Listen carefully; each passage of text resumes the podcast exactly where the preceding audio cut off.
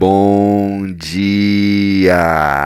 Lindo, maravilhoso e abençoado dia na presença de Deus. Hoje estamos no dia 665 do projeto Bíblia para Iniciantes. Vamos continuando aqui no livro de Hebreus, capítulo 10, a partir do versículo 26. Amém? Então vamos lá.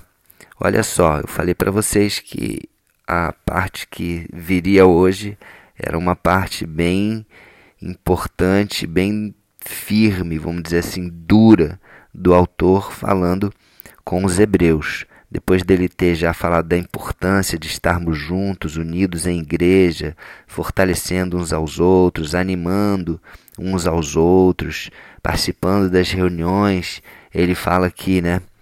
Só pegar aqui o finalzinho do versículo que eu falei, o último versículo do dia passado, falando assim, ó: pelo contrário, animemos uns aos outros e ainda mais agora que vocês veem que o dia está chegando. Lembra que esse dia é o que? O dia do juízo final. O dia da volta de Jesus, onde ele vai voltar para julgar, ele vai voltar para colocar tudo nos seus devidos lugares e, e vai trazer aí o reino de, de mil anos, né, segundo Apocalipse, e logo depois vamos ter aí a vida eterna para uns e a morte eterna para outros. E olha só que ele fala aqui no versículo 26. Pois se continuarmos a pecar de propósito, depois de conhecer a verdade, já não há mais sacrifício que possa tirar os nossos pecados. Pelo contrário, resta apenas o medo do que acontecerá. Medo do julgamento e do fogo violento que destruirá os que são contra Deus. Versículo 28. Quem desobedece à lei de Moisés é condenado a, sem dó à morte, se for julgado culpado depois de ouvido o testemunho de duas pessoas, pelo menos. Isso está lá na lei, né? Lei de, de Levítico, Deuteronômio, é lá no, no, no Pentateuco.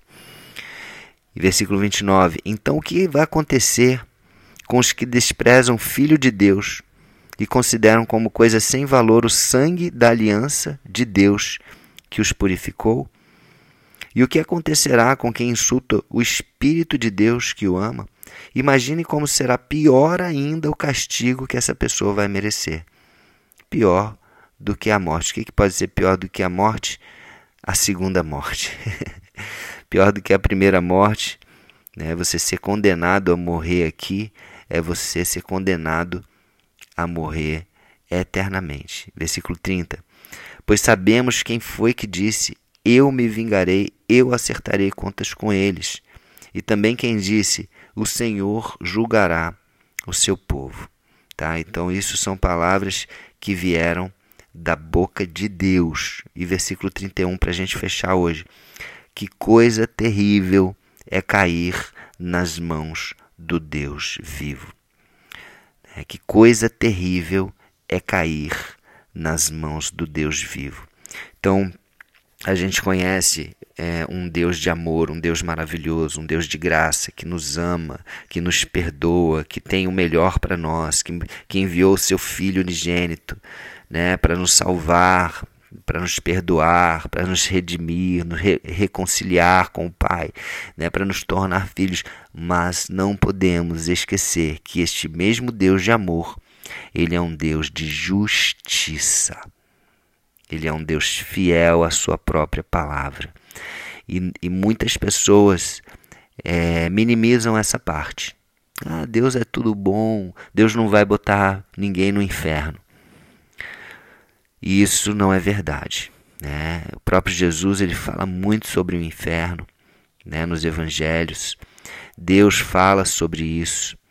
É, e aqui está mais uma vez Deus alertando: cuidado, não voltem atrás, não desprezem aquilo que foi dado por Deus, algo tão precioso. Olha só, ele fala lá no primeiro versículo que eu trouxe hoje, versículo 26, se continuarmos a pecar de propósito, depois de conhecer a verdade. O que é a verdade, gente?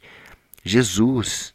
Depois de conhecer Jesus, Jesus é o caminho, a verdade e a vida.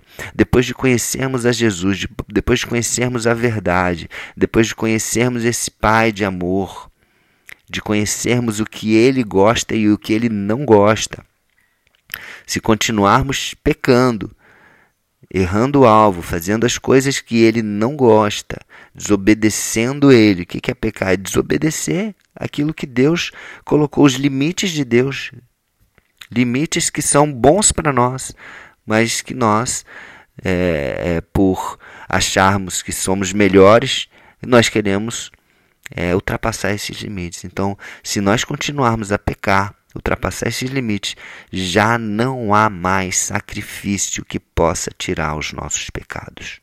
Olha só, gente, isso é muito forte.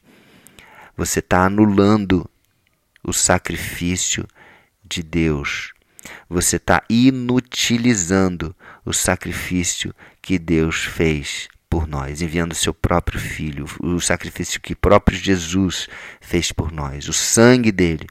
Pelo contrário, olha só, resta apenas o medo. E aí, gente, quando é, uma pessoa está, depois de ter conhecido a verdade, porque existem duas fases na vida da pessoa normalmente. Para quem conheceu a Deus de verdade, existe a fase da ignorância e a fase da verdade, que a pessoa tem o acesso.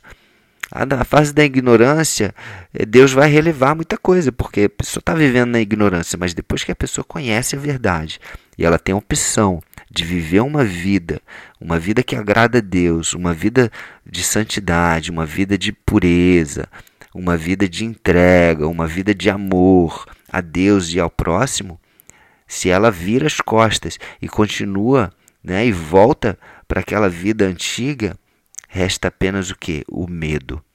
O medo do julgamento e do fogo violento. Olha só.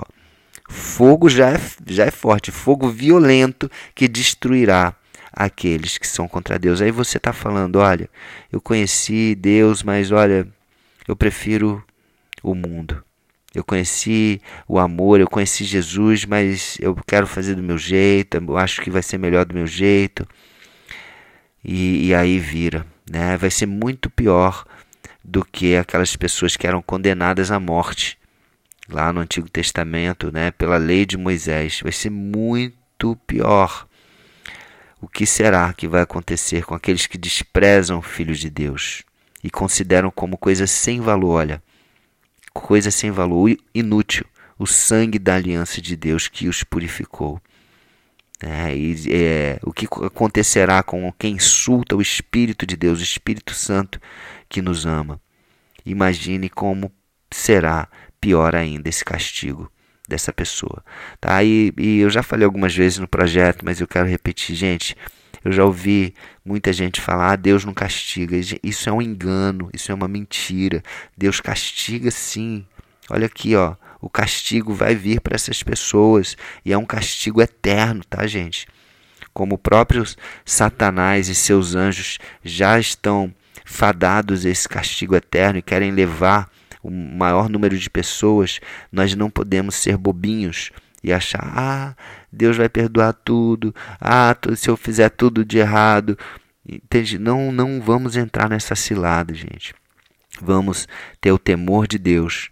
Vamos aceitar esse sacrifício que Jesus fez por nós, esse sangue poderoso que foi derramado naquela cruz por nós, por amor a nós, e viver uma vida de acordo com os princípios que Deus estabeleceu para nós. Amém? Porque, olha, Vou ler o último versículo aqui do dia, mais uma vez. Que coisa terrível é cair nas mãos do Deus vivo. Amém? Você consegue dizer amém para esse versículo? Porque muitas vezes a gente diz amém para as coisas boas, né? Mas isso daqui também faz parte das coisas boas de Deus, porque tudo que Deus criou é bom. Então, até isso ele deve ser considerado uma coisa boa, porque faz parte da justiça, da bondade e da fidelidade de Deus. Você tem o seu livre-arbítrio agora. Faça a coisa certa enquanto há tempo. Amém? Muito forte, né? Vamos orar? Senhor Deus, Pai, nós te agradecemos pelo teu amor, pela tua graça, pelo teu perdão, pelo sangue do teu filho Jesus. Te agradecemos, Senhor Jesus, por ter vindo como filho único e ter voltado para o céu como filho primogênito e nos feito filhos de Deus, teus irmãos. Obrigado, Espírito Santo, por ser, por nos amar tanto, por ser nosso amigo, nosso irmão, nosso consolador. Obrigado, Pai. Obrigado, obrigado. Nós te recebemos, Jesus, e queremos manifestar aqui que não faremos inútil o seu sangue derramado naquela cruz, que nós vamos valorizar esse preço que foi pago ali e vamos entregar cada dia mais as nossas vidas a Ti. Que o Senhor cresça em nós e que nós possamos diminuir cada vez mais para que o Senhor cresça nas nossas vidas. Em nome de Jesus. Amém? Então é isso. Um beijo no coração e até o próximo dia do projeto.